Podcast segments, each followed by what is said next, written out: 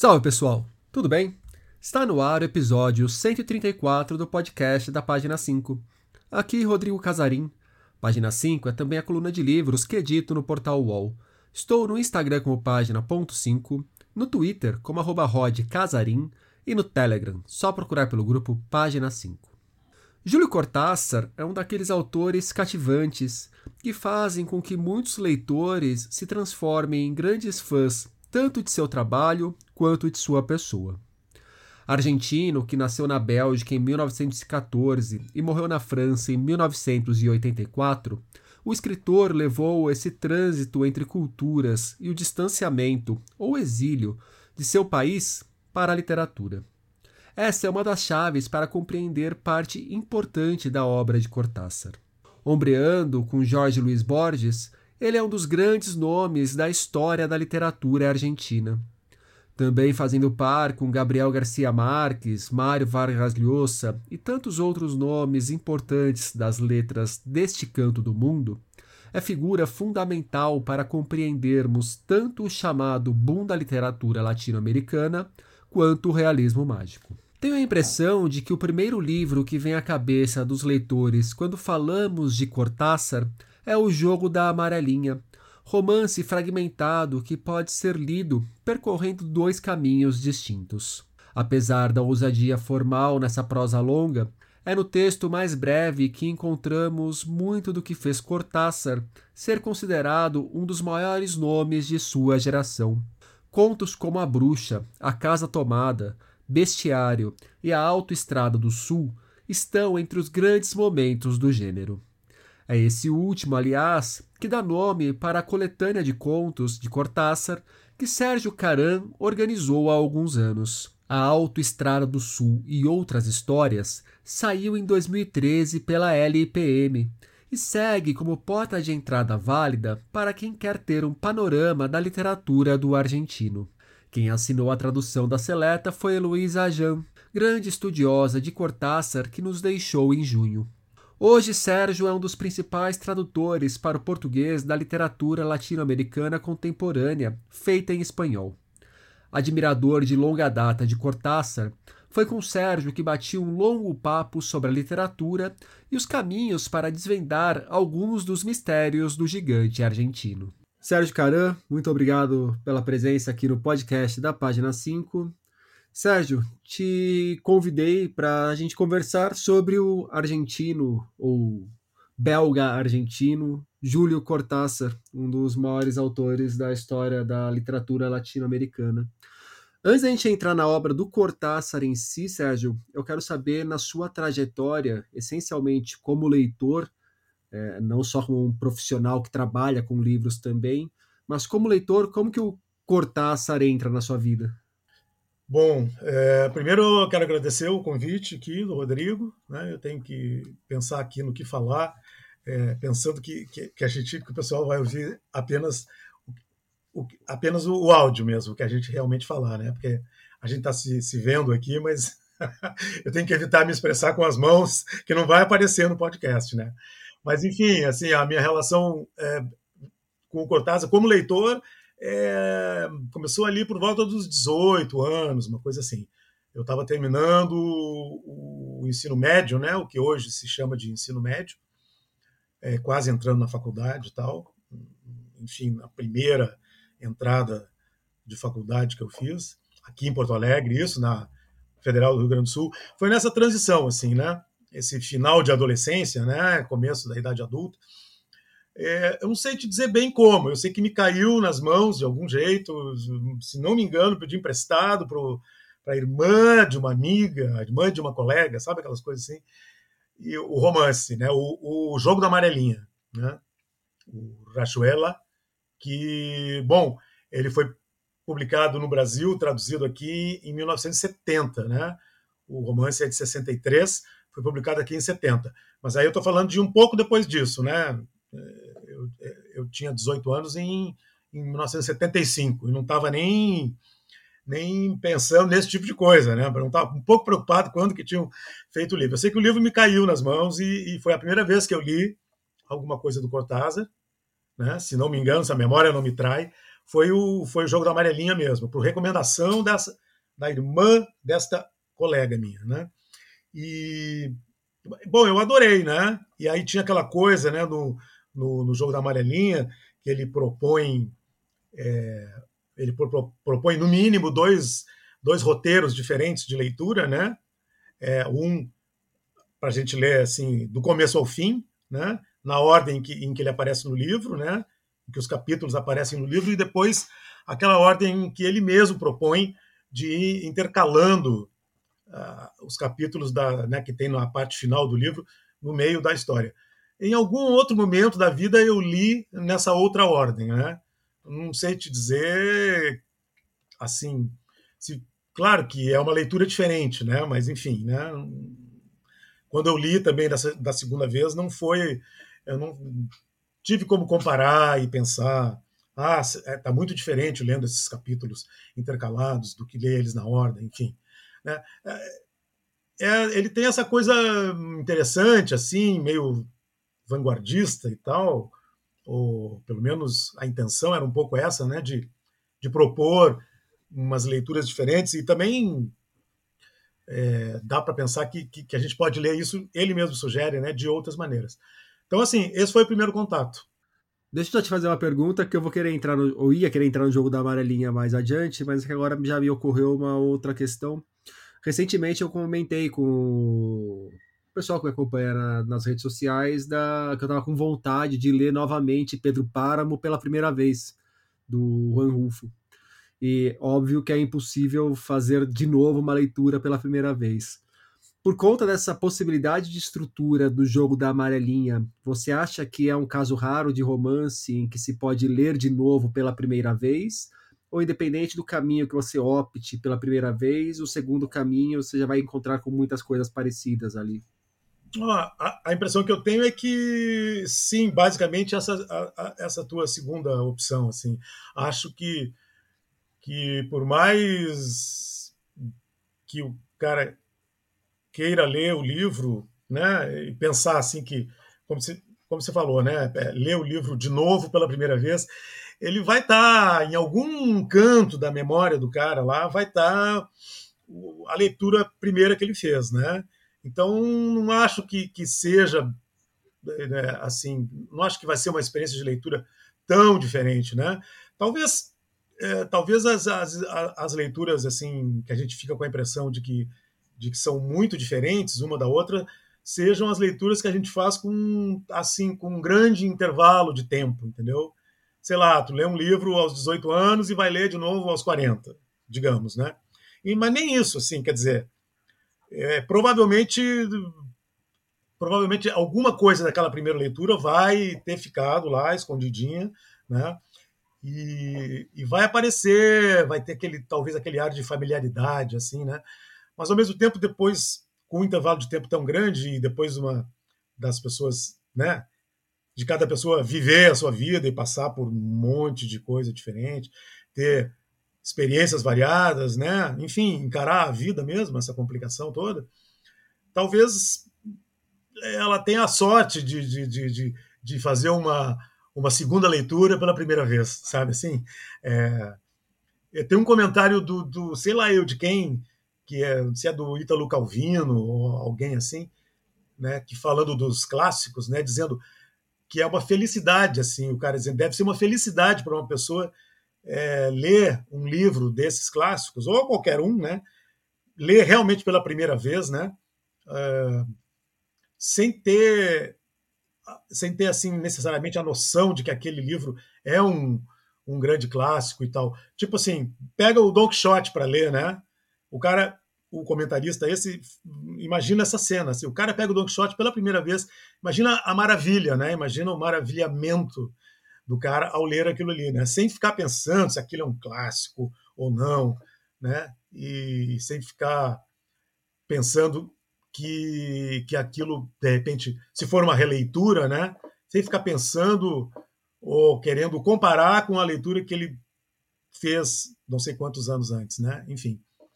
Então, assim, tentando responder mais objetivamente, é, eu não sei se é tão diferente, não, sabe? Assim, é, acrescenta algumas coisas e tal, talvez alguma daqueles no caso específico do, do jogo da amarelinha, talvez aqueles capítulos da parte final lá, intercalados com, com, com os outros, que, que, que é onde ele conta a história, digamos assim, talvez ilumine algumas coisas um pouco mais, né? Mas não sei se é uma leitura tão diferente assim, né?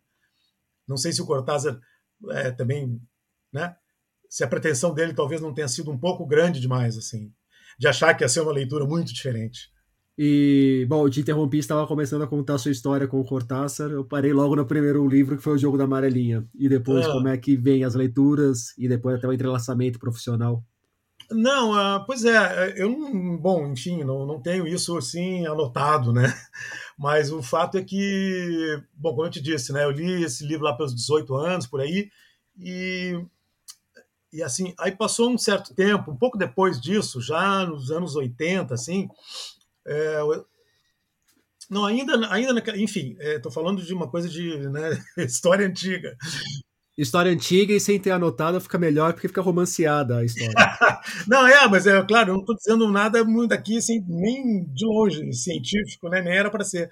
Mas eu digo assim, eu estou pensando na época que os livros foram publicados, porque teve uma época que foi essa, meados dos anos 70 até, o, até meados dos anos 80, digamos, tá? O Cortázar morreu em 84, né? Então, nesses, digamos, nesses 10 anos ali, entre meados dos anos 70 e meados dos anos 80, os livros dele saíam no Brasil regularmente, né? Eram traduzidos e publicados aqui, né?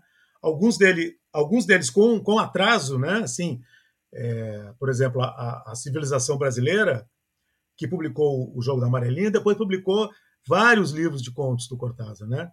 E todos assim com, com já eram livros, né, mais antigos do Cortázar, né? E lá pelos anos 80, já no começo dos anos, final dos anos 70, começo dos 80, eu me lembro que foi a editora Nova Fronteira. É, e isso realmente, assim, eu estou dizendo, não é nem uma coisa de quem estudou o assunto, mas eu me lembro de muito de prestar atenção nisso na época. Né? Talvez por isso eu, eu, eu acabei fazendo, né, me voltando para esse tipo de trabalho. Né? Mas eu lembro muito claramente, a, a Nova Fronteira começou a publicar os livros do Cortázar assim, no, no mesmo ano ou no ano seguinte é, ao, ao, ao, ano em que o livro saía publicado em espanhol, né? Então era assim a maioria das, das traduções da civilização brasileira eram de livros que tinham saído vários anos antes, né? E a Nova Fronteira já pegou, era uma coisa mais, mais profissional nesse sentido, né? mais parecida com o que existe hoje, né? De estar ligada no, no mercado. E, então, assim, saiu o livro do Cortázar lá, os caras publicavam aqui no ano seguinte, né? Então, aqueles últimos livros de conto dele, é, o Queremos Tanto a Glenda, o Fora de Hora, que é o último, teve três ou quatro livros desses que, que aconteceu isso. A Nova Fronteira publicou aqui em seguida, né? Então era uma coisa boa, assim, né? Porque para quem estava lendo, para um leitor que se interessasse pelo, pela obra do Cortázar, era uma coisa assim, era um, um autor que estava vivo ainda nessa época e cujos livros estavam sendo publicados aqui é, quase na mesma hora, entendeu? Era uma coisa interessante. Então, assim, eu li todos esses livros de contos à medida que eles foram saindo, né? É, principalmente esses últimos. E isso tudo em português, lendo as traduções, né? Aí o cara morreu, né? Me morre, como a gente diz aqui, né? O cara me morre em 84. É, eu morava em São Paulo nessa época. Me lembro muito bem, assim, do eu estava na minha casa lá e, e tinha uma assinatura do, do, acho que era da Folha de São Paulo mesmo, e, e lembro de, de tocarem o jornal por, por baixo da porta e eu abri o jornal e, e abri lá na Ilustrada ou coisa parecida e tinha lá uma manchete, eu nunca esqueci, era assim, o Cronópio deposita suas armas. Eu não me lembro de quem era a matéria, mas eu me lembro que eu fiquei assim chocado, porque naquela época a gente sabia das notícias pelo jornal, né? Com alguns dias de atraso. Como o jornal não manda isso e não avisa nada. É, pois é, os caras mandam e botam isso no jornal e nem me avisaram. Né? Hoje é, o cara morre e tu fica sabendo cinco minutos depois, né? Enfim, e aí... Bom, enfim, aí a minha história como leitor é essa, né? Eu li os livros em português. E eu não sei te dizer quando, mas demorou um certo tempo até eu, eu, eu, começar a pegar os livros dele e reler alguns deles, não li, não reli tudo, em espanhol. Né? Aí, quando eu tive a oportunidade de comprar esses livros em espanhol, eu me lembro quando saíram é, os contos completos dele, né, Cuentos completos, né, em espanhol, é que é uma edição de 94 da Alfaguara, né? Dois volumes também, assim, onde saíram todos os contos, né, nesses dois volumes, inclusive uns contos antigos dele que ele não tinha publicado em livro separadamente. Eu lembro de ter comprado esse livro aí já aqui em Porto Alegre, né, numa livraria que nem existe mais. Eu acho que foi a minha primeira grande compra do, de livros do Cortázar em espanhol, né? E aí já estavam todos os contos ali. O que, que, te encantou no Cortázar a ponto de você ler boa parte da obra dele em português, depois até ir atrás para ler na língua original? Porque muitas vezes a gente, como leitor, a gente vai gostando muito de diversos autores, mas são pouquíssimos que a gente faz um corte a esse ponto de ler na nossa língua, depois ler no original e se aprofundar de fato nesses autores, né? Não é só um, pô, gosto muito e acabou. É, eu acho que o, o Cortázar, ele tem, nesse sentido, eu sou um leitor é, típico do Cortázar, né? Assim, no sentido, no seguinte sentido, é, é ele tem esse apelo, assim, é, é ele tem um apelo assim à, à, juventude, digamos. Né? Claro que não é o caso mais agora, mas quando eu li pela primeira vez, eu era jovem. Então, assim, é, ele tem essa. É uma coisa, inclusive, que, que alguns críticos do Cortázar é, é, reclamam e, e, e, assim, quer dizer, eles, eles apontam isso, né? É, me lembro que tem uma observação do Alan Poe, se não me engano, em que ele diz assim, ele fez uma tentativa de reler alguns livros do Cortázar, já adulto, né? Para lá de adulto. E eh, o comentário dele é uma, mais ou menos assim: ele diz uma coisa assim. Ah, o Cortázar exige da gente uma, uma, uma disposição, um ânimo, uma atitude assim, que é que a gente não tem mais depois de uma certa idade, que é uma coisa de quem é, é jovem, de quem está descobrindo o mundo, descobrindo a vida. Ele tem essa, esse apelo nesse sentido, né? Parece que tem mesmo, é uma coisa forte, assim. É. Então, o Cortázar é a legião urbana da literatura latino-americana. pode ser, pode até ser. Pode até... Deixa eu pegar. Bom, nós estamos é, e falo isso do com a melhor das intenções, porque eu sou completamente apaixonado por Legião. Inclusive, é. ano passado teve até série especial sobre o Renato Russo por aqui. Então não. é um elogio da minha parte a ele. Tá, tá bom. É, não, da minha parte não seria, mas a gente pode deixar isso de lado. Né? Eu não, eu não tá, sou melhor fã. assim, porque senão eu vou ser obrigado a interromper o programa. Exatamente, então não vamos brigar por isso, não é claro. eu ia buscar o um negócio do, do, do, do Alan Pous aqui, porque eu coloquei lá no, no texto de abertura do volume da LPM, mas ele diz basicamente isso. Então, assim, respondendo a tua pergunta, não sei, enfim, aí, aí, aí contigo depois, na hora de editar isso, eu acho que é isso. O Cortázar tem um apelo muito forte, assim, é, a, a, obra dele, assim, tem uma. Eu acho que apela mesmo para esses instintos, os baixos instintos. Não, os baixos e os altos instintos da, de quem é novo, de quem está descobrindo o mundo, de quem. Porque é aquela coisa de encantamento com o mundo, de. de, de né, aquela coisa de adolescente de não entender o que está acontecendo, de, de, ele ter uma, uma visão muito interessante sobre a, sobre a vida, a, né, sobre o mistério que são as coisas e tal. Ele tem aquele pé no. Às vezes, o dois, às vezes os dois pés né, no fantástico e, e aqueles contos meio enigmáticos e tal eu acho que ele tem muito esse apelo, assim, essa, essa coisa, por um lado, também bastante é, vitalista, né, como se diz, assim, de, de, de valorizar a, a, experiência, a vida. É, enfim, estou sendo aqui muito banal, mas eu acho que é um pouco isso, assim, ele... E, aí acontece, às vezes, isso que o, que, que, que o, o Alan Poe comenta, assim, a partir de um determinado momento da vida, de repente aquilo já não tem um apelo tão grande né, para a pessoa. Eu não sei te dizer se isso aconteceu comigo, assim, porque na verdade eu passei muito tempo assim sem ler o Cortázar também, né? E, e foi descobrindo outros autores e tal, né? E tem aquela aquela discussão também besta, né? Que é a questão é, do Borges ou do Cortázar. Afinal, quem é o rei da cocada preta na Argentina, entendeu? Papo de boteco, né? É, aquelas coisas assim. Então, o Borges, assim, o prestígio do Borges, por exemplo, tá, ele se baseia em outras coisas. Ele talvez seja um autor mais clássico, assim, nesse sentido, né? E parece que ele ganhou a parada, assim, sabe? Porque o Borges até hoje, apesar de ter também em algum momento uma ter tido ter, ter acontecido assim uma reação crítica, uma tentativa de de desmistificar o cara e tal. O fato é que, que, que, que enfim, a presença dos dois é, é, bastante forte, né? Teve uma época que os argentinos ficavam se queixando um pouco dessa coisa, né? Que ah, que o Borges e o Cortázar, a herança deles era tão, tão forte, tão pesada, que eles não conseguiam escrever, sabe? Aquele tipo...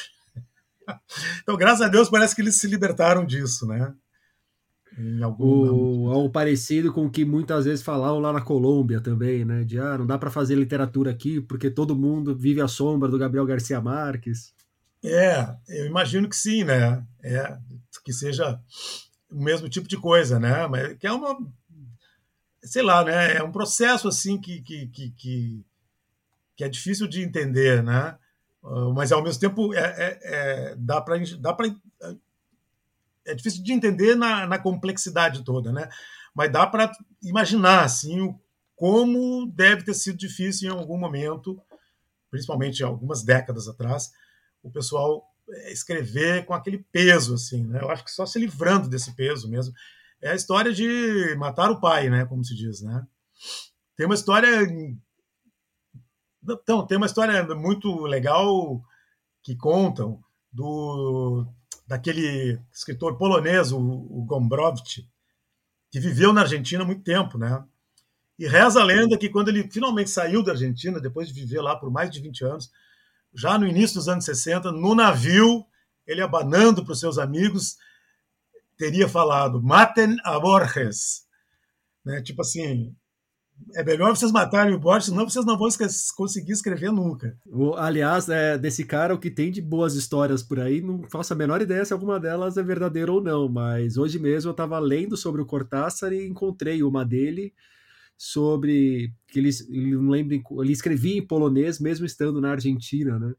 E que ele escrevia em polonês e depois ele fazia uma tradução muito porca pro espanhol, em voz alta mesmo, para colegas dele na mesa do bar que pegavam aquela versão tosca dele do espanhol e tentavam adaptar mais ou menos a linguagem para um texto literário escrito.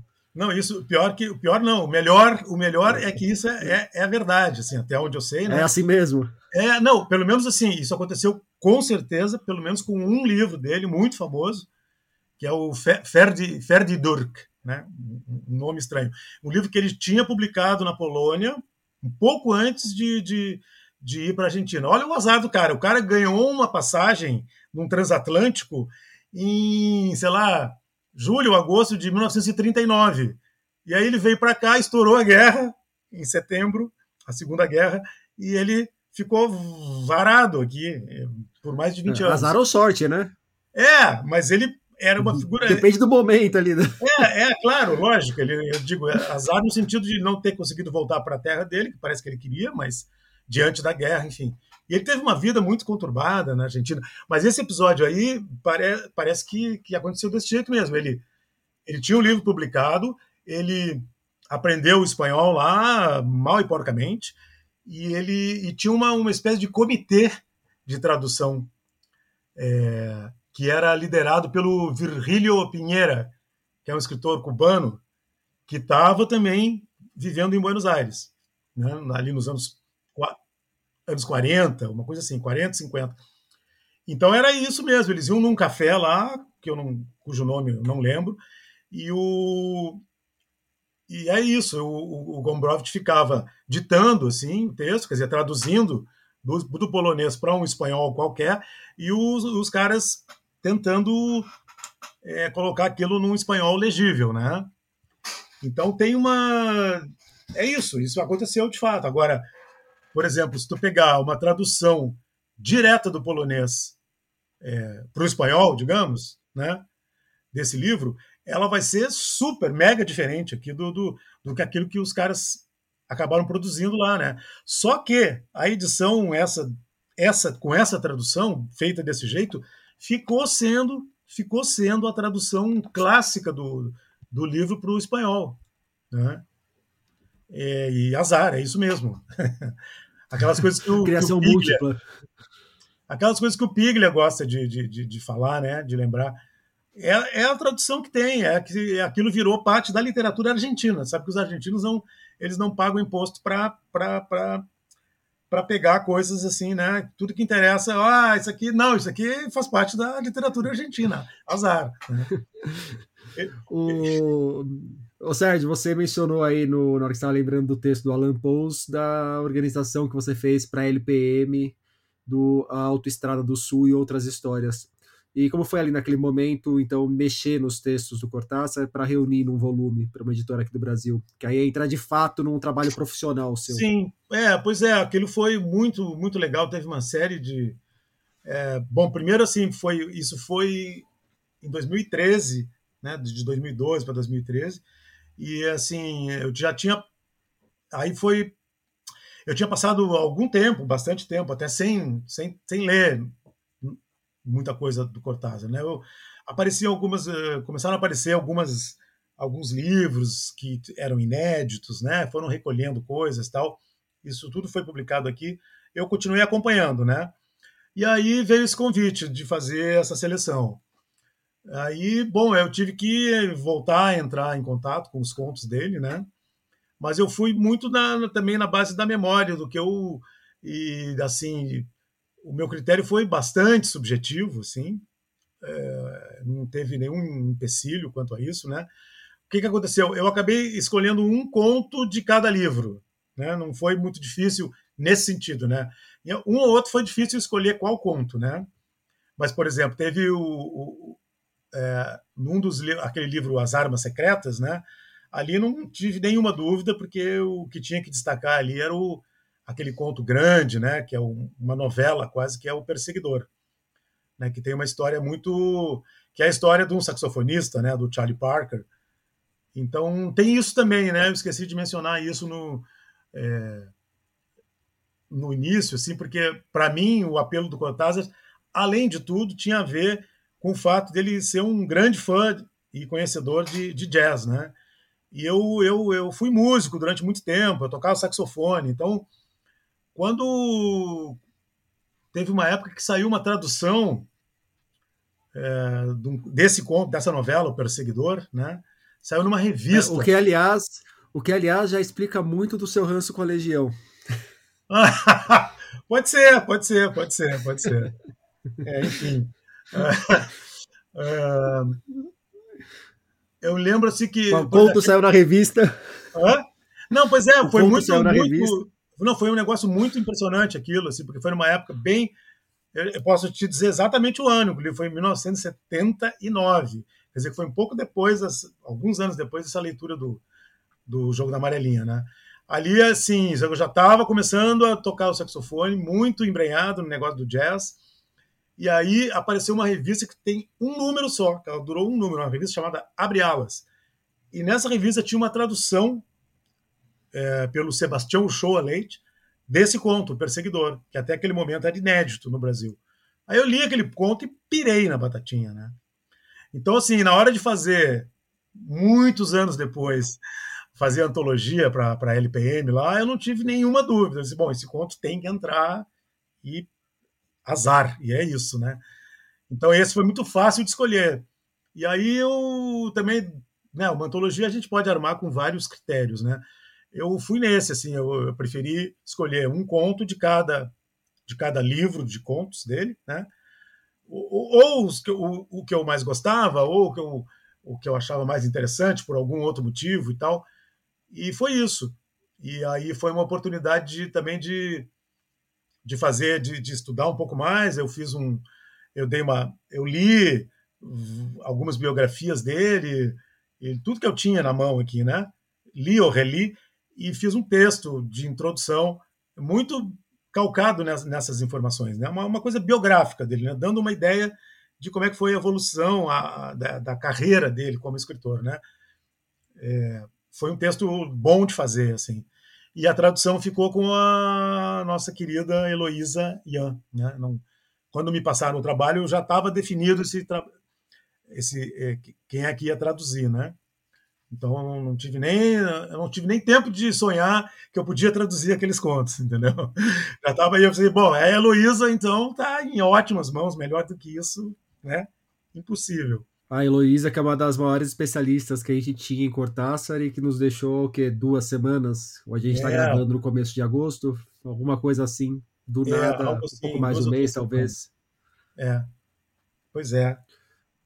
E aí...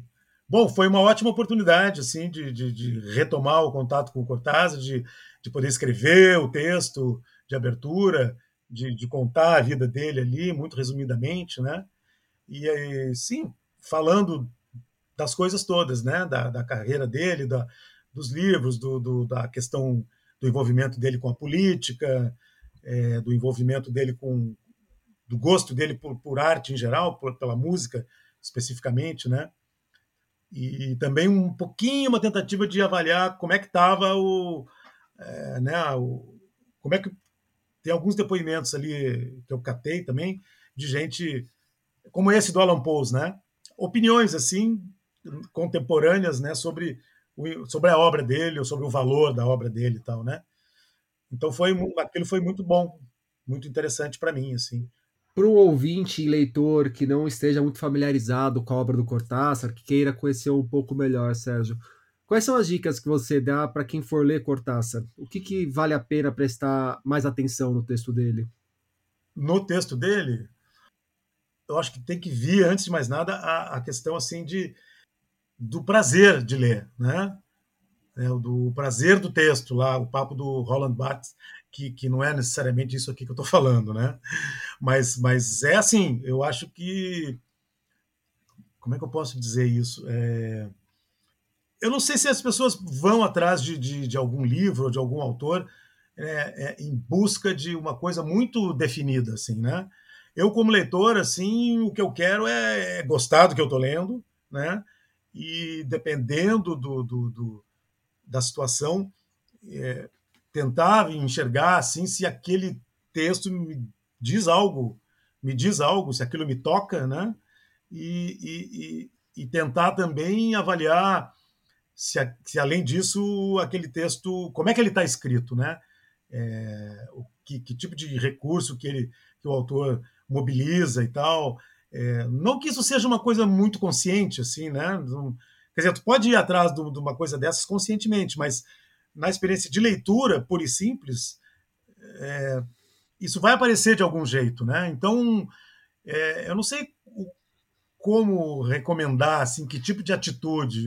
Eu diria que o grande barato é abrir o livro e gostar do que tu está lendo. E que aquilo Só te vai. diga Hã? Só vai. Só vai, se aquilo te diz alguma coisa, né? Aí tem entra em jogo uma, uma, série de coisas, assim, se as pessoas também gostam de ler contos ou não, né? É, se elas preferem ler romance. É, o conto tem uma coisa, o fato dele ser mais curto, né? Por um lado, assim, ele te, te dá um, ele te dá uma experiência completa, assim, digamos, em, em menos tempo, né? Então, assim, um, o cara pega um livro de contos do Cortázar, ele abre lá para ler um conto qualquer, ele, ele pode, de repente, né, fazer exatamente isso, abrir e ler um conto. Ele lê um conto inteiro e fica com aquele negócio, fica com aquela experiência. Assim, é bom, se aquilo, se aquilo despertou nele alguma curiosidade a mais, ele vai querer, talvez, ler os outros contos do livro. Né? Se ele gostou muito, ele pode, talvez, querer ir atrás de outro livro de contos dele, ou pode se interessar em ler o romance, né? E, bom, o Cortázar era muito também em relação a isso mesmo, ele, né, ele como ele escreveu as duas coisas, né? Escreveu poemas também e, uns textos meio inclassificáveis. Ele teorizou bastante sobre o conto, né? São bem conhecidos os textos dele teóricos assim sobre o conto. E ele tinha aquela conversa né, de que o conto tem que derrubar o cara. Ele gostava muito de boxe, né? É uma coisa todo mundo sabe sobre o Cortázar. Então, o negócio do conto te derruba por nocaute, né? E o romance tem que te vencer por pontos, né? Porque é um negócio mais longo, é um processo mais demorado. Então aí depende do gosto freguês, mas eu não sei. Eu acho que antes de tudo é isso. A questão de, de, de se não é uma leitura funcional, digamos, né? O cara está lendo pelo prazer de ler, ele tem que encontrar prazer em ler, né? E está cheio de coisa boa no Cortázar para isso, né? Acho que ele tem uma coisa de humor também que é muito interessante. Ele tem coisas muito engraçadas, né? E, e pode ser uma via de acesso também, né? Essa coisa do humor dele. É, eu estava pensando um pouco na minha relação com o Cortázar e não sei se eu posso falar por toda a minha geração, mas eu tenho a impressão que isso aconteceu. Eu, eu tenho 34 anos, vou fazer 35, e sempre que eu ouvi falar do Cortázar durante muito tempo, foi muito atrelado ao jogo da amarelinha, a questão da, da estrutura do, do jogo da amarelinha. Bom, não é por acaso que o Juan Carlos Onetti comentou que quando saiu o livro foi visto como, uma, como algo escandaloso pelas múmias infinitas né, da, da crítica literária, mas eu passei anos com a impressão de que o jogo da amarelinha meio que ofuscava o resto da obra do Cortázar. Eu ouvia falar muito pouco sobre os contos do Cortázar, apesar de ouvir muitas referências sobre essa definição do box vinda do Cortázar, a ele atribuída, né? Você tem essa impressão de que, de repente, durante muito tempo foi dada uma atenção demasiada para o jogo da amarelinha e uma outra parte do Cortázar que muitos críticos apontam até como sendo o grande momento da obra dele, que seriam os contos, ficou meio que no segundo plano?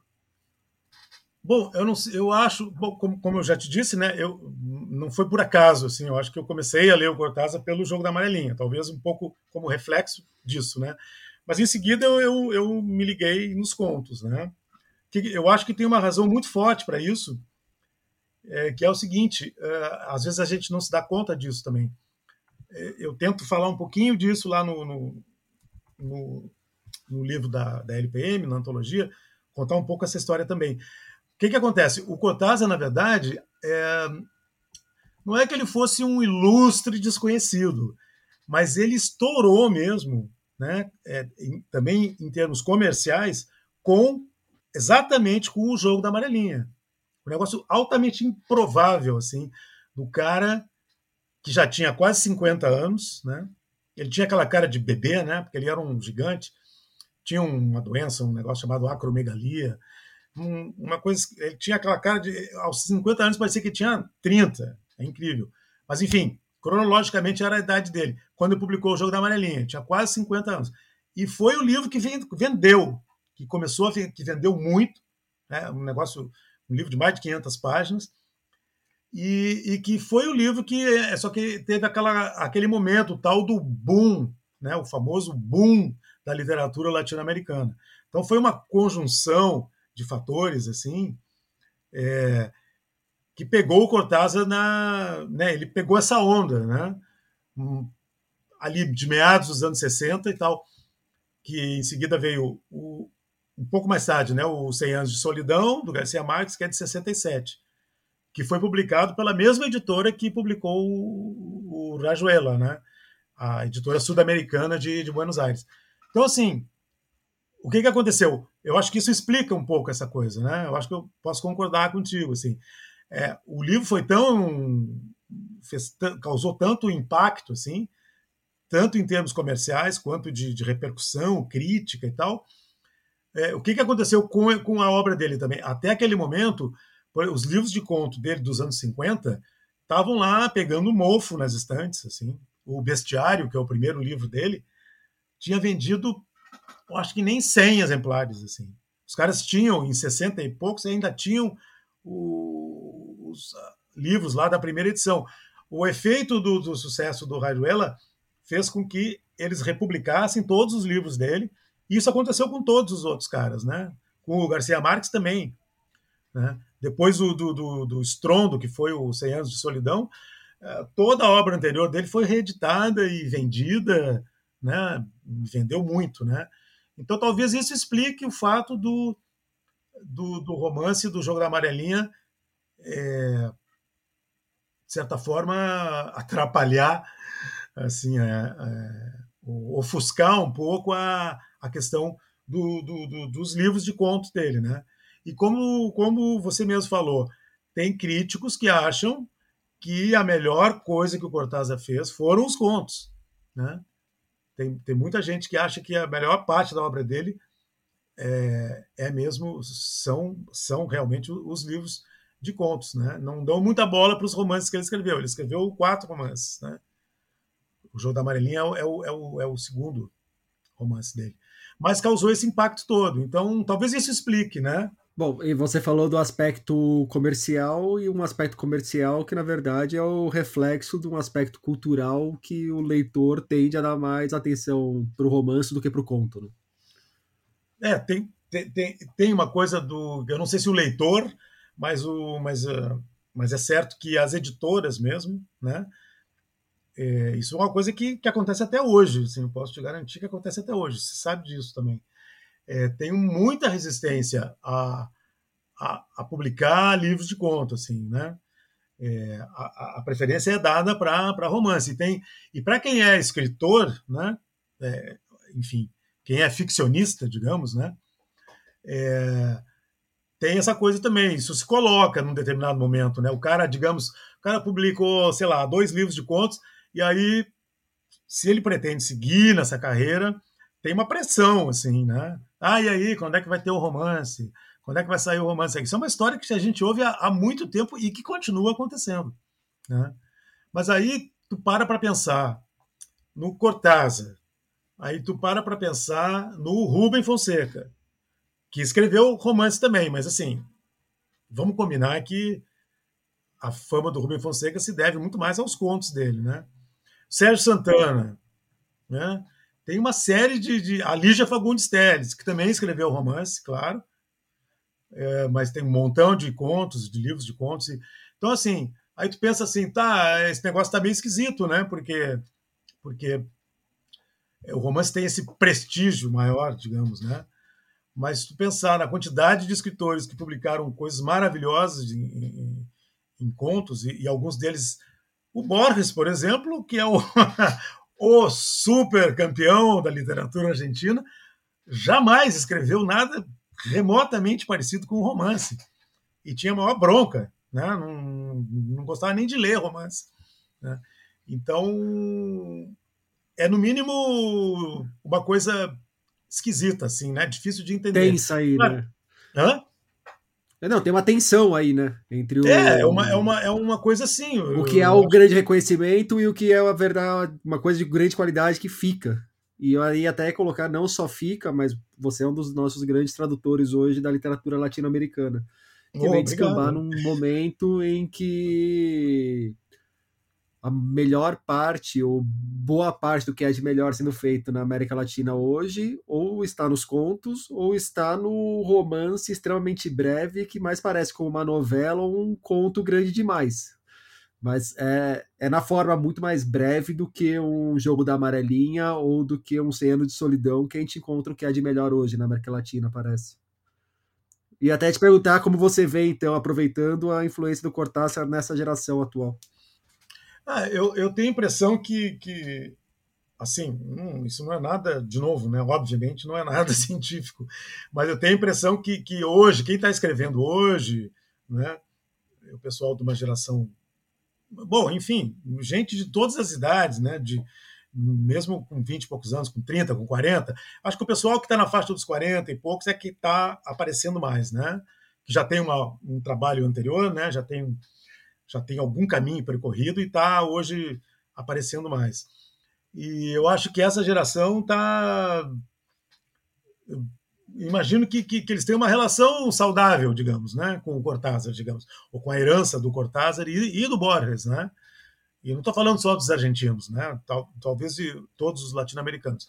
Aí cada escritor, dependendo do país, também vai ter que, que lidar com a tradição do seu próprio país, né? Mas se a gente pensar na América Latina como um todo, na América Hispânica, digamos, é, eu acho que, que é isso, que, que o Cortázar basicamente é reconhecido como um grande escritor, mas de um outro momento, e, e imagino que não tenha ninguém hoje disposto a, a imitar o Cortázar, né? não é mais um, um modelo nesse sentido, né? porque isso, isso aconteceu um pouco. Né? Teve uma época que era uma, uma, uma coisa assim, uma de uma influência, digamos, não é uma palavra esquisita, mas uma maneira de. Tem um autor brasileiro, que é maravilhoso, que é gaúcho, que é o Caio, Fernando Abreu, né? O Caio tem horas que, que assim, é muito, muito Cortázar, entendeu? Mas ele soube, eu acho, assimilar essa aquela influência, sabe? Assim, o Caio tem contos maravilhosos, e era todo um, um esquema também bem diferente, né? E não foi só o Caio, mas um monte de gente da, que publicou naquela época, nos anos 70, 80, 60, 70, 80, que, que lia o Cortázar, acho que se deixou influenciar, assim, né? Inclusive na maneira de escrever, né? Ou na, na pretensão, assim, né? De, de querer escrever de um jeito parecido, talvez, né? E aí com resultados variados, assim, né? Mas eu acho que hoje não tem isso mais, né? Basicamente, o pessoal leu o Cortázar lá, deglutiu e tal, e é isso, vamos fazer outra coisa. O Leo Cortázar deglutiu e um traço que hoje a gente tem na nossa literatura latino-americana uma quantidade considerável de autores e tem muito a ver não só com Cortázar, mas também com Cortázar é a presença do fantástico no texto e um fantástico que vai se intrometendo fortemente no, no real, eu acho que é uma utilização de um fantástico de uma forma diferente do que é o que o Gabo faz, por exemplo. Não sei, o Cortázar ele me lembra um tanto o fantástico que eu encontro no Murilo Rubião. Mas eu gostaria de ouvir de você, como que você vê essa presença da fantasia dentro da obra do Cortázar? É, eu, bom, ele é normalmente considerado, né, um, um, um, que tem essa categoria toda de literatura fantástica, né? Então, tem uma tradição aqui no, no Rio da Prata, né? De escritores tanto argentinos quanto uruguaios, né? E aquilo que eu estava falando antes ali, que os argentinos pegam para eles, assim, o negócio. Então tem um escritor uruguaio. Ainda, ma... é, ainda mais quando é do Uruguai, né? Que já está ah, não, perto, aí sim. país é pequeno. É, aí o, ferrou de vez. Tinha um, um, um, escritor, o Fogwell, né? o Rodolfo Fogwell, morreu em 2010, um argentino.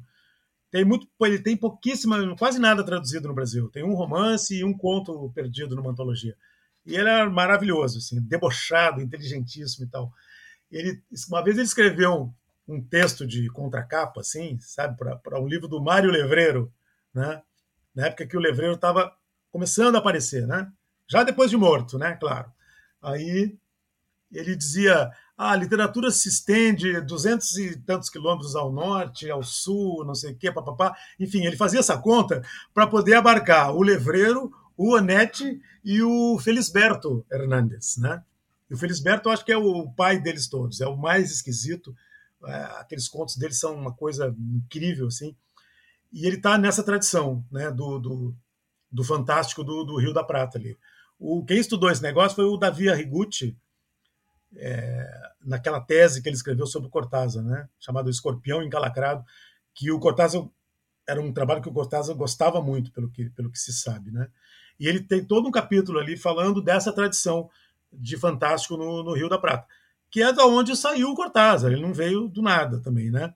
Só que, claro, para as gerações mais recentes, é o que a gente tem? O Cortázar, o Bioy Casares, o Borges também, de certa forma, e agora a, a gente está finalmente redescobrindo a obra da Silvina Ocampo, né? entre outras. Né? E aí tem essa.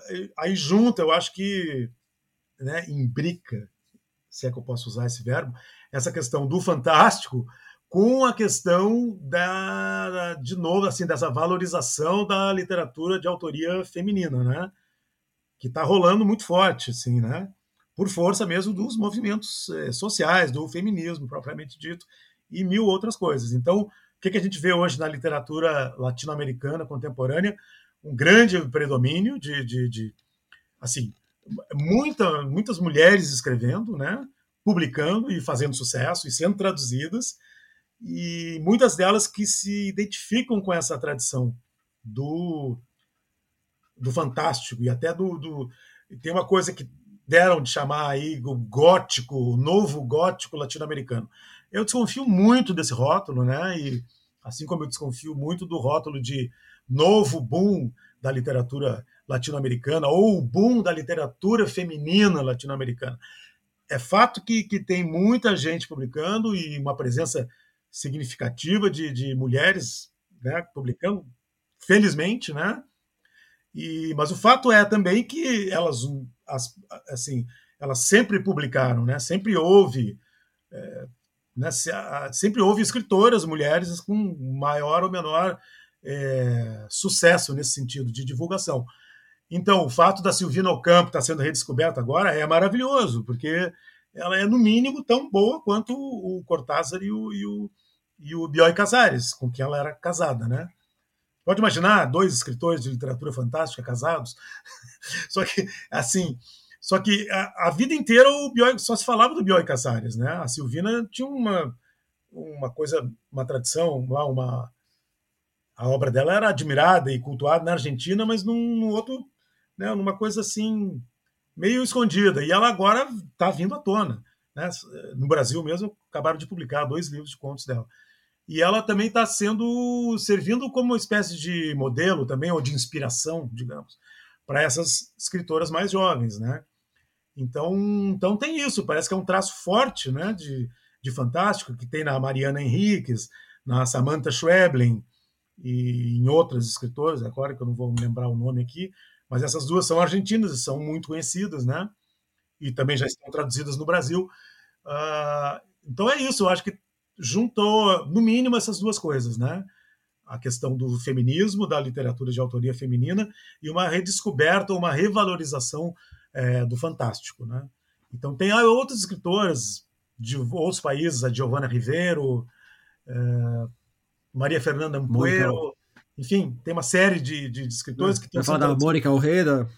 A Mônica Orreda, né? Então, também, né? Que é equatoriana, está sendo publicada pela Autêntica, e tem outras editoras publicando essas autoras, né? A, a editora Moinhos, que é de BH também, a, enfim, várias, as, também as grandes editoras, a Companhia das Letras, a Alfaguara, a Todavia, a Fósforo, que é uma editora nova, mas que está vindo com tudo assim para o mercado. É, várias editoras pequenas, a Moinhos, a Relicário, é, a Autêntica agora com, a, com um selo novo de literatura contemporânea. É, Mundarel. A Mundarel, é, um, sabe, tem, tem muitas, a gente está deixando de lado aqui várias editoras, mas é, é, muito interessante, é um momento rico assim nesse sentido, né? Muita, muitas editoras publicando é, a literatura latino-americana no Brasil. O Sérgio, uma marca importante da biografia do Cortázar foi, eu falei lá no começo do papo, que ele nasceu em Bruxelas, que ele é filho de dois argentinos que estavam em Bruxelas, é, veio para a Argentina, ficou alguns anos ou décadas na Argentina. Na década de 50 sai da Argentina para ir para a França para se exilar por lá por conta da ditadura na Argentina. Como que esse trânsito entre Argentina e Europa vai aparecer na obra dele? um, é um elemento muito forte também da literatura dele, né? Uh, pois é, essa é, isso é bastante, é bem marcante na, na, na, biografia dele, né? Ele sempre foi um cara, sempre foi assim, como, como toda a cultura latino-americana, especialmente na Argentina e durante muito tempo no Brasil, marcado pela, pela cultura francesa, né? É, que era predominante até a época da Segunda Guerra, quando os Estados Unidos passou a ser a principal influência nesse sentido, né?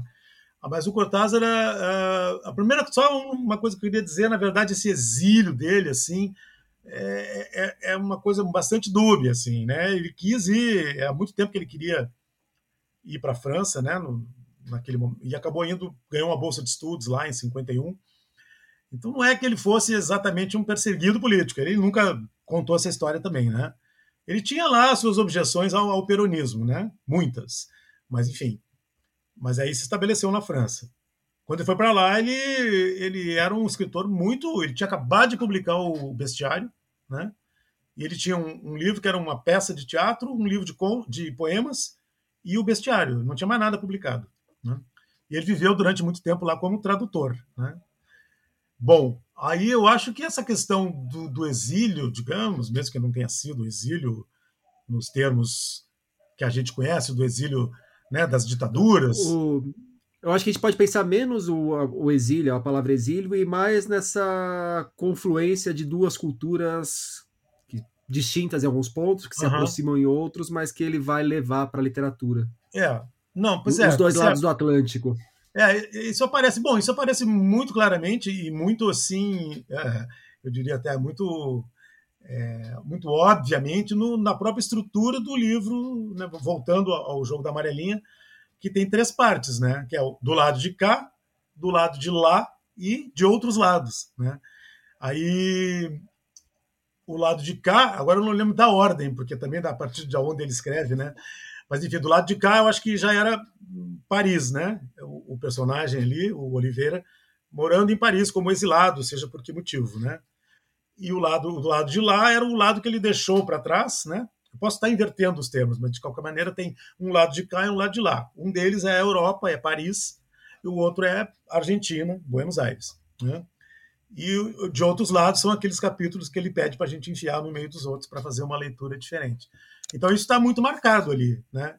É, essa questão está muito marcada, né? Eu acho que isso de cara já, já, sei lá, isso, acho que isso já responde à tua pergunta e assim, e, e isso aparece também em alguns outros contos dele, algumas outras obras e tal. Uh, porque marcou, isso marcou muito o Cortázar, embora ele nunca tenha deixado de escrever em espanhol, né? Ele, ele, ele, ele fez questão de, de continuar escrevendo em espanhol a vida inteira, né? A gente sabe de, de escritores argentinos que, que, que, passaram a escrever em francês ou em italiano, né? Com também tendo ido morar ou na França ou na Itália, enfim, tem alguns exemplos, né? ele fez questão sempre de manter esse, esse espanhol e, e, o castelhano, né? E, e esse contato com a Argentina. Sempre foi uma coisa, eu acho que apesar dele ter ido para lá voluntariamente, afinal de contas, isso sempre marcou muito a vida dele, assim, né? Ele tinha uma relação de, de, de constante preocupação com a Argentina, com, com o futuro do país e, mesmo com a família dele, né? Isso começava com a preocupação dele com a família, com a mãe e com a irmã, né? vai ler as biografias do Cortázar, assim, era uma complicação, aquela relação dele com a mãe, com a irmã, era uma coisa complicadíssima. E ele, e ele fazia viagens, assim, regularmente à, à Argentina, né? Ele nunca deixou de ir, de vir para a Argentina, né? Morando na, na França. Mas o fato é que ele morou lá mais de 30 anos, né? Os últimos 33 anos de vida dele. Ele, inclusive, ganhou a cidadania francesa, já perto de, pouco antes de morrer, né? Então eu acho que sim, isso aparece em, em, como tema meio disfarçado assim em várias em vários momentos da obra dele assim. Eu estou me lembrando dessa dessa presença muito óbvia disso na própria estrutura do, do livro, né, do, do jogo da amarelinha. E aí a pessoa está nos ouvindo e falou: pô, legal, gostei do Cortázar, vou ler o Cortázar. Por onde começar a ler o Cortázar? eu vou ser meio cabotino e vou dizer para começar a ler pela antologia. não, não, é porque assim, depende. Eu acho que. Não, é legal que você já tem um pupurri de contos ali, de momentos diferentes não, da carreira exato, dele. Exato, né? eu acho assim, ela foi feita com essa intenção, né? É, eu não sei nem se era exatamente a edição do, do a, a, intenção do editor, né? Do, do Ivan, da LPM, mas enfim, acabou sendo isso e foi aceita e não teve problema nenhum. A minha ideia ao fazer a antologia é, é, foi essa, de apresentar assim, bom, eu peguei um conto de, de cada livro de contos dele, né? Então, assim, eu acho que isso dá uma ideia panorâmica, interessante, né? Então, eu acho, e ali eu tentei selecionar coisas com temas variados também, né? Esses contos, com aspectos diferentes da, da, da, da obra dele, né? Então tem o conto da música, que é esse do, do, do perseguidor, tem outro que ele lida com uma questão de exílio também, é, tem um conto mais fantástico, uma coisa que acontece com ele em Montevidéu, tem aquele conto, outro conto também de, de atmosfera fantástica, que é o Autoestrada do Sul, propriamente, né?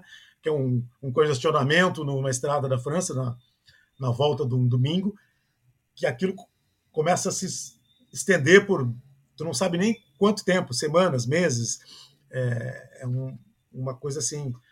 Eu acho que tem um cardápio variado ali, sabe? Então, Esse aí talvez seja o conto mais famoso dele, junto com a Casa Tomada, né? Pô, talvez seja, talvez seja. O, o, aliás, a Casa Tomada está lá do, no livro também. O, Casa Tomada é o primeiro conto do primeiro livro de contos dele. Então, achei que tinha que começar por ali. E já é um belo começo de carreira também, né? É maravilhoso, né? É, é, é, o Cortázar tem isso, né? Ele mesmo, muito modestamente, ele dizia: ele, ele demorou para publicar, né? Quando saiu o, o, Bestiário, ele tinha 37 anos de idade, né? E, e ele escrevia desde sempre, tá? Desde muito, muito cedo, né? E ele tem coisas anteriores publicadas em revistas e tal, que, como eu disse, saíram depois que ele morreu, foram publicadas, né? Tem um livro de contos inteiro que, que, que ele não publicou em vida porque ele achou que é, o que eu ia falar aqui assim, muito modestamente, da parte dele, era que ele achava que ele, ele só quis publicar, realmente, quando ele achou que os contos dele estavam num ponto assim que, que não. Tipo assim, agora sim, agora eu, eu sei o que eu quero fazer.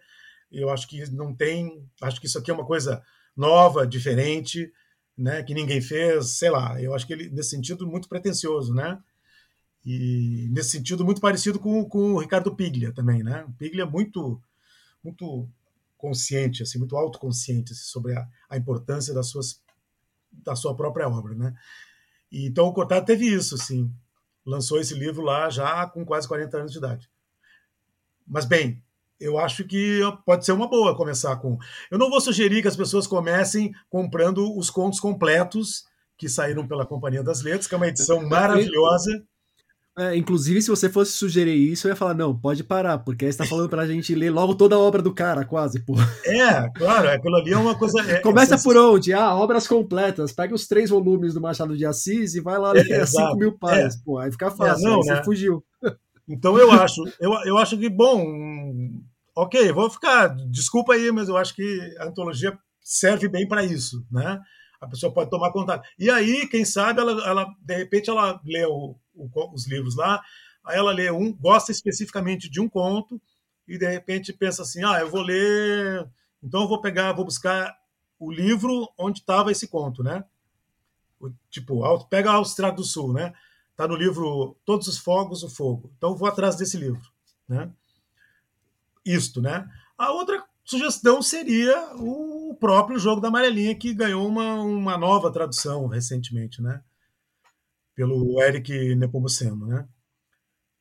Eu acho que acho que é isso. Eu, agora, se, assim, se for para recomendar é, um livro de contos específico, é, se fosse para recomendar um livro de contos específico, eu recomendaria três. que são? Que são Mas na ordem de preferência dos três. Não sei se é preferência, vou botar na ordem cronológica, tá? Aí eu não me obrigo a pensar no que eu prefiro mais. É, o Bestiário, que é o primeiro, primeiro livro, o, As Armas Secretas, que é o, o, livro que tem o conto do perseguidor, e Todos os Fogos do Fogo, que tem Autoestrada do Sul.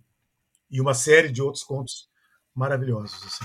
Tem aí já cinco caminhos para quem estiver ouvindo e quiser começar. Só agora entrar no, nas lojas e ver a sinopse de cada um para depois escolher, pegar a resenha, mas há caminhos dados, né?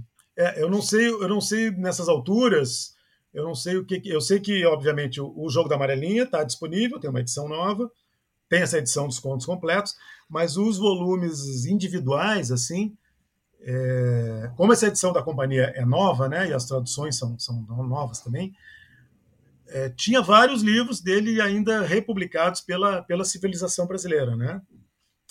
Que oh, até de edição tam... mais ou menos recente. Falar que o, assim. é, os sebos estão aí para nos ajudar também, se for o também, caso. Também, né? também, claro, pode ir atrás. É, tem muita coisa dele em sebo. Não é, não é só de livro novo que a gente faz a leitura. Exato. As leituras. Exato. Então, é, eu acho que as, poderiam ser as, as dicas, essas aí. Legal. Sérgio, para a gente fechar o nosso papo, eu gostaria agora que você me indicasse um livro. E aí pode ser um livro do Cortázar, um livro que você acabou de ler, algum outro livro que você traduziu ou organizou, qualquer livro. Pode ser um conjunto de livros. Eu vou sugerir que o pessoal preste muita atenção. Está saindo uma, uma coleção de literatura contemporânea né, pela, pela, pela editora Autêntica, que criou um selo Autêntica Contemporânea. Né? e que tem direção, curadoria, ou enfim, a editora responsável é a Ana Elisa Ribeiro e a editora assistente é a Rafaela Lamas, que trabalha na editora autêntica.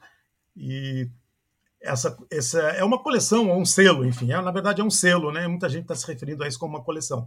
Está saindo muita coisa interessante ali, inclusive de autores latino-americanos. Né? Eu, eu, eu, eu, eu traduzi dois livros até o momento para esse selo. Um é de um argentino chamado Federico Falco, é um livro chamado Planícies, que é um romance muito legal, muito bonito, e o outro é um livro de um autor uruguaio, é, Daniel Mecha, que é um livro chamado O Irmão Mais Velho. E tem também, que já está publicado, a Mônica Orreda, que a gente falou, né? A Mônica Orreda com um romance chamado Mandíbula, traduzido pela Silvia Massimini Félix, ela sim, uma das grandes tradutoras do espanhol no momento, no Brasil e alguns livros de autores brasileiros, de autoras brasileiras. Né? Há um romance da. Deixa eu me lembrar aqui, um romance da Marcela Dantes. Já falou, um romance da Marcela Dantes, a... um romance da Ieda Mag. Silveira. A Maria José Silveira. Isso. E tem um romance de um autor francês também, e está saindo um romance de uma, de uma, italiana. Então, até o momento, tem oito livros, e tem outros livros já programados inclusive já traduzidos alguns para sair este ano ainda. E, então eu, eu, eu chamaria a atenção para esse, esse selo que está bem, bem, bem, bem interessante, assim, publicando muita coisa boa. E, e eu sugeriria também prestar atenção no trabalho das, de, de outras editoras, principalmente das editoras é, pequenas ou chamadas independentes, né? onde tem saído muita coisa interessante de literatura latino-americana. A gente já falou aqui, né? Tem a Moinhos, tem a Relicário, as duas são de BH, tem, tem editora é, em Santa Catarina, no Rio Grande do Sul, no Paraná, na Bahia, Paralelo, Paralelo 13S é o nome da editora na Bahia, é, a Bundarel, que a gente falou, enfim, tem várias editoras publicando. Uma que a gente não mencionou aquela hora, mas que traz muita coisa de literatura latino-americana também, é a Arte Letra de Curitiba. Exato. É, quando eu falei do, do Paraná, era, era essa que eu estava me referindo, não estava me lembrando do nome. A Artileta tem muita coisa legal, muita coisa legal mesmo. A Cultura e Barbárie, né, que é de, que é de Santa Catarina. É, aqui em Porto Alegre tem a, a, a que está apostando muito em literatura brasileira ultimamente. É, a Bestiário, também editora daqui também. Enfim, tem muita coisa, muita gente publicando coisas muito interessantes por aí. A, a editora Instante também, Instante está publicando muita coisa de literatura latino-americana e de literatura brasileira também, recuperando uns autores do passado, assim. E eu estou querendo me lembrar de uma editora de São Paulo aqui, agora não tô, não veio o nome, mas enfim, tem muita coisa acontecendo, muita gente publicando, muita coisa legal. É, você está tentando se lembrar da da incompleta? A incompleta, ah, a incompleta, sim, não era essa, mas a incompleta também vale muito. A incompleta tem uma, uma, coisa, eu sou apaixonado pela revista Punhado. É, eu sou apaixonado pela revista Punhado e estou atrás da primeira e da segunda edição porque eu não tenho. Então, se alguém tiver e quiser se desfazer, entre em contato, por favor. Eu, eu tenho todas, mas não vou, não vou me desfazer. a Incompleta é uma revista, aliás, a, a Punhada é uma revista sensacional, acho das melhores coisas que se publicaram no Brasil, né? Que tem um negócio muito definido, né? De, de literatura, de, de autoras, né? De mulheres, né? Latino-americanas, né? De, de, de, vários países, dos países mais assim, não, é só Argentina, Uruguai e Colômbia, né? Elas publicaram praticamente da América Latina inteira. E um detalhe, o livro é tudo absolutamente feito por mulheres, as traduções, as autoras, tudo. Eu até já me ofereci para traduzir e não fui aceito. Não, não aceitaram o seu, seu pseudônimo? Eu digo, não, eu digo, pô, deixa eu traduzir o um negócio. Eu digo, não, é só mulher. Não foi desse jeito a conversa, claro, né? Mas, não, mas enfim. Mas sim, eu estava me lembrando da editora do Marcelo Lotufo, eu não me lembro do nome da editora. Jabuticaba. Jabuticaba.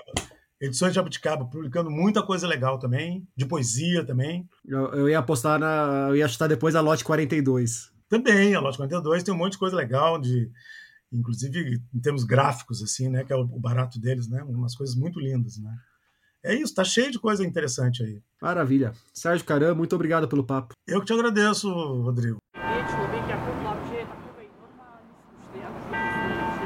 Por hoje é isso aí, pessoal. Indique o podcast para os amigos e inimigos. Um abraço, um beijo, um aperto de mão e até semana que vem.